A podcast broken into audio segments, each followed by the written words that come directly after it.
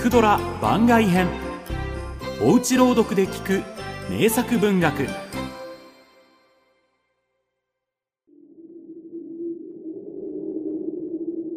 老子の会。田中幸太郎。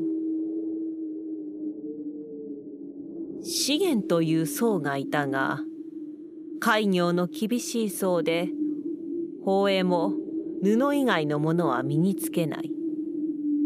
また旅行中も寺などに宿を借りないで郊外の林の中で寝た。ある時宝州城の東にある墓場で寝た。その晩は昼のような明るい月夜で辺りがよーく見えた。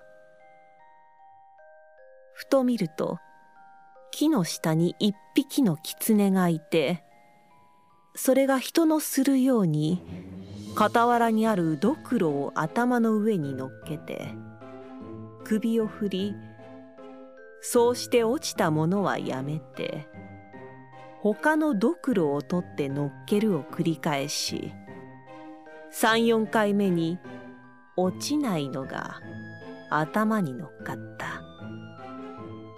すると狐は傍らの草の葉をちぎってそれを体につけ出したらみるみる若い美しい女になった。その時馬の鳴き声が聞こえて一人の男が馬に乗ってやってきた。それを見ると狐の女は道の傍らへ立って泣き出した。馬に乗っていた男は女の泣いているのを見ると馬から降りて「なぜこんなところで泣いている? 」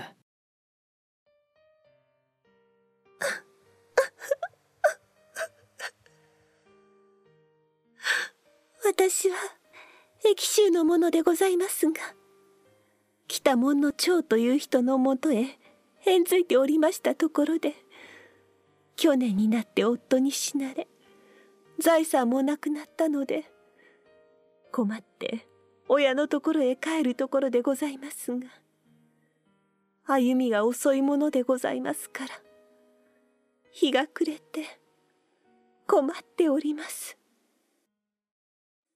騎手なら私の帰るところだ。汚い馬で構わなければ乗せて行ってあげよう。ありがとうございます男は女を抱いて馬に乗せようとしたがそれを見た資源が目の前に現れて「あなたあなたの馬に乗せようとしている女は人間じゃありません。狐の化けたやつですよ。お嬢さん、何をいきなり？そんなことを言っては、この方が困ります。あなたが信じないなら、正体を表して、お目にかけましょう。ノーマク三万ダボタナンアビラ運転はっ